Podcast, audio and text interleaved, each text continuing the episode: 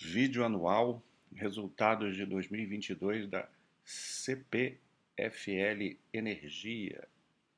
Então, mais uma empresa aí do setor de energia elétrica, uma, mais uma opção interessante aí na bolsa.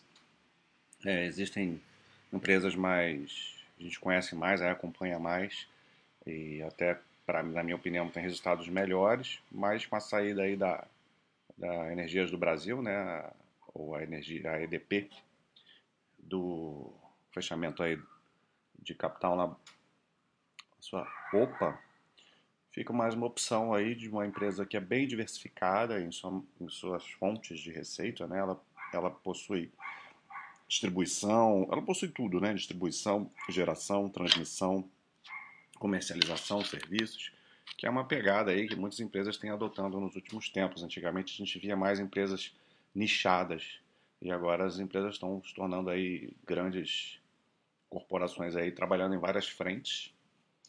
É uma necessidade que veio com o tempo, né? As empresas acabam sofrendo muito por é, riscos específicos de, de, determinados segmentos e agora ela é, é, claro que isso acrescenta outros riscos, né? Você ter uma estrutura mais pesada, você ter é, dividir, tem que dividir a atenção, ter equipes diferentes e despesas administrativas, operacionais, às vezes podem aumentar, mas acaba que é uma diversificação interessante em vários segmentos, cada um tem seus, suas vantagens e, e dificuldades, né? Então vamos lá ver o que, que a empresa apresentou. Primeiro aí tem os destaques. Um EBITDA crescendo bastante, 34%, 12 bilhões, lucro líquido de 5, é, crescendo 7,5, a diferença já veio grande aqui. É, e receita líquida, se a gente vai ver, ela caiu, né?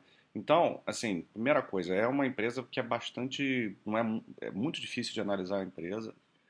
Tem, quanto mais essas empresas têm diversas áreas e, negócios e, e elas estão no momento de, de crescer algumas dessas áreas, vai ter muita distorção no balanço, muito resultado, muito efeito é, contábil, muito efeito não caixa, muito ajuste para fazer. Então não é uma análise simples, não adianta só olhar um número, um quadro, que você não vai entender nada do que está acontecendo com a empresa.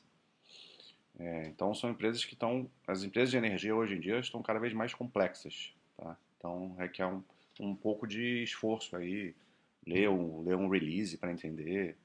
É, senão fica complicado você ser sócio de uma empresa dessa, que depois ela apresenta um resultado esquisito, você acha que a empresa está ruim, ou ela apresenta um resultado que no, no, número lá tá bom e na verdade não tá. Então, é, pelo menos essa é a minha, minha forma de ver, né? Então aqui mais alguns destaques aqui é, nos negócios, né? O segmento de transmissão é um segmento novo aqui na, na empresa, começou a ser operacional é, bem bem recente, né?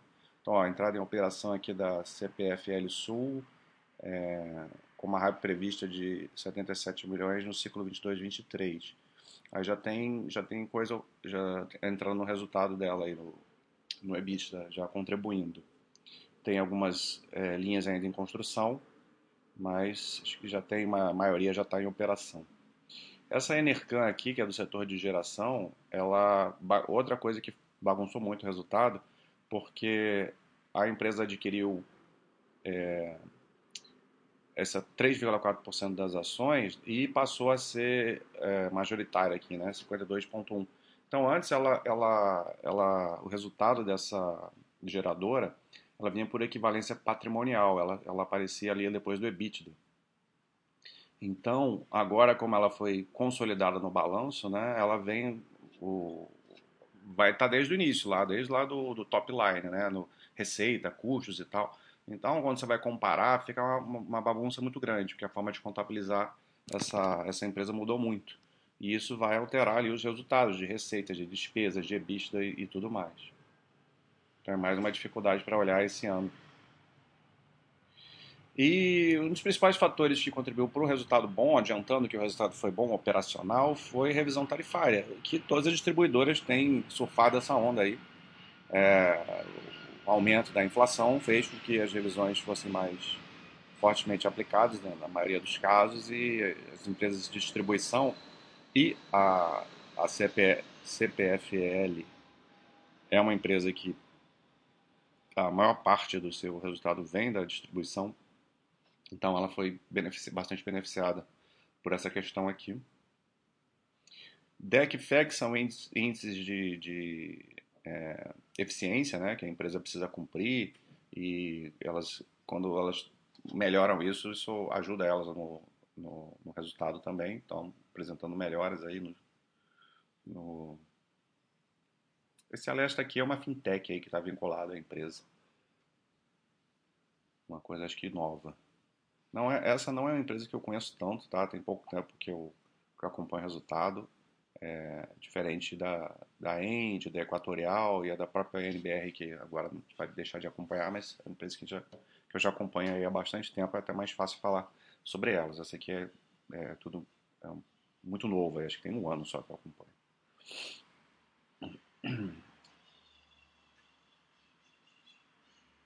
Então, venda na área de concessão aqui, é uma pequena queda, mas isso aqui não vai ter né, um grande impacto não. Até porque aqui é do trimestre, né? Tem que ver aqui do, do, do anual, é menos ainda, né? Então, venda na área de concessão basicamente ficou na mesma, aqui subiu um pouco o cliente livre e caiu o cativo, né? Aqui ele tem uma tem empresas que dividem melhor isso aqui. É, aqui a principal vem de, de clientes do ambiente regulado, né? Cativo. Inadimplência é, caiu bastante, 3,3, que é ótimo, né? Então isso é eficiência. São, a, a empresa é, vai atrás, né? Para reduzir inadimplência. Aqui é o PDD, na verdade, né? É, mas você reduz o PDD quando você é, reduz a inadimplência também.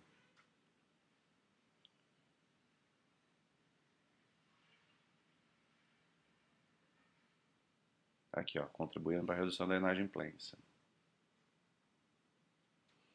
Retirada da bandeira de escassez hídrica, isso também ajuda, né, que você reduz aí o valor que o cliente paga, tá? mais difícil ter inadimplência. Mas o PDD ainda se mantém num nível ali, cenário macroeconômico desfavorável, então a empresa tem que provisionar aí por, por via das dúvidas. Né? Combate às perdas também é, melhor, melhor aqui, né? É, e esse investimento em capex vai ajudar nesse, nesse, nesse combate. Isso vai ter resultado também, as, combate às perdas tem resultado aí no, no operacional da empresa. Aqui está destacando a parte de geração, o GSF que foi diminuindo aí no fim do, no fim do ano. É, a parte de geração dela é bem diversificada em hidrelétrica, é, as renováveis também, eólica, solar, biomassa, tem, tem de tudo. É uma empresa bem completa nesse sentido. Aqui são os resultados do trimestre. Eu quero achar os de, os de o anual. Vamos ver se vai ter aqui para. A partir daqui tem. Então, o resultado de 2022, aqui a gente vê é, contribuição de todos os segmentos, é, contribuição forte, né? A distribuição aqui veio muito por é, reajustes tarifários, é, na comparação de 21 com 22. A parte de geração cresceu também forte, aí 28,5%. Aí tem a ver com aquela empresa que eu falei lá no início, né? O, a Enercan, que é uma geradora que passou a ser contabilizada de forma integral no balanço. Então, eles usam esse termo aqui, remensuração a valor justo, né? Então, é, isso impactou bastante o resultado e teve reajuste de contratos também é, de energia. E a parte de transmissão é, gerou um resultado muito bom, porque antes é, era pré-operacional, né? agora as coisas estão começando a a gerar um EBITDA, então acaba tendo uma. uma antes, é, você não tem nem como comparar, né? Que antes não tinha resultado proveniente é, de transmissão e, e agora tem. Então, todos esses fatores aí, todo, de todos as, os segmentos, acabaram contribuindo para um crescimento muito forte de 33,9%. É, e, mais uma vez, é complicado a gente entender porque a receita líquida caiu, né? Receita caiu por conta de, do VNR, que é aquele ativo é, financeiro, atualização do ativo financeiro, que também é uma, uma parte que não é, ela, é, que é só meramente contábil, né? não, tem, não tem efeito caixa. Então, às vezes, nesse tipo de empresa, principalmente nessa situação, é olhar o, olhar o EBIT, olhar a geração de caixa, olhar endividamento e, e desconsiderar um pouco receita, desconsiderar até lucro líquido, né, dependendo. No, no, no, no curto prazo, assim, né? No longo prazo, lógico que a gente tem que olhar para tudo. É... Então aqui a transmissão foi favorecida pela consolidação da CPFL transmissão, né?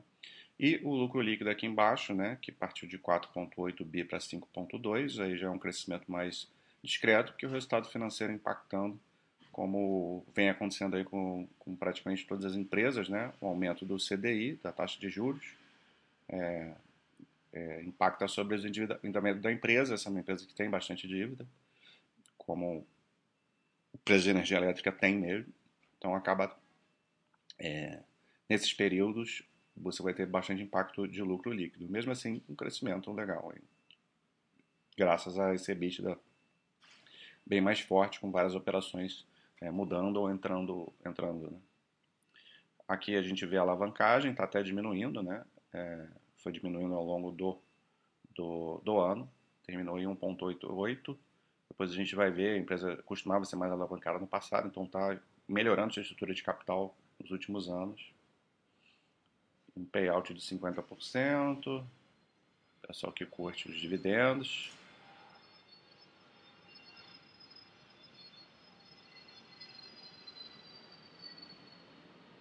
Aqui já é o endividamento no IFRS, que eu não gosto de usar porque entra, entra outras coisas. Capex, a empresa aí detalhando o seu, o seu é, os seus investimentos, né, nos segmentos, você vê que distribuição é o grande, o grande, a maior parte aí, né, é, porque é a grande, o maior setor, o maior segmento da companhia, mas vem colocando aí também um crescimento é, em geração, manutenção, né, construção de, de, de uma pequena central hidrelétrica e transmissão com um percentual um pouquinho maior por conta das, das transmissoras, que as linhas lá que estão em construção ainda, né?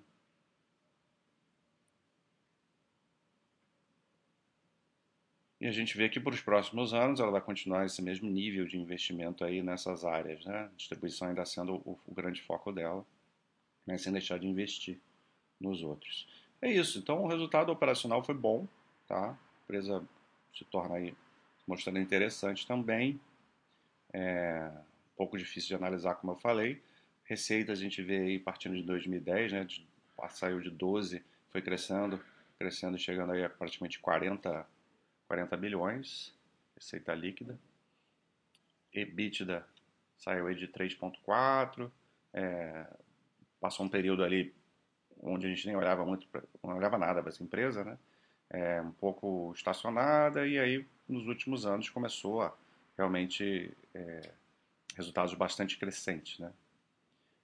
E o lucro líquido também segue essa mesma pegada. Né? A partir ali de 2017 a empresa começa a most se mostrar interessante, é, vem ganhando margens no longo, do, no longo tempo, né? no longo do tempo.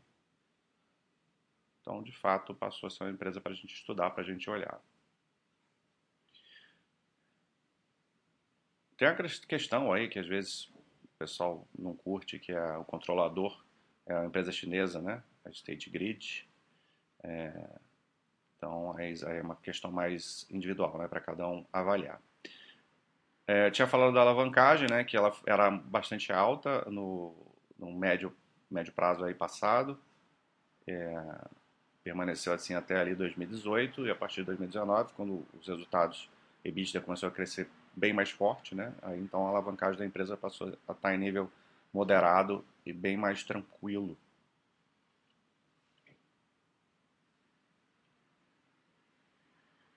Mesmo com a dívida aumentando, mas a dívida vai aumentando bem num ritmo bem menor do que o aumento do EBITDA, né? Então isso é um bom uso da dívida.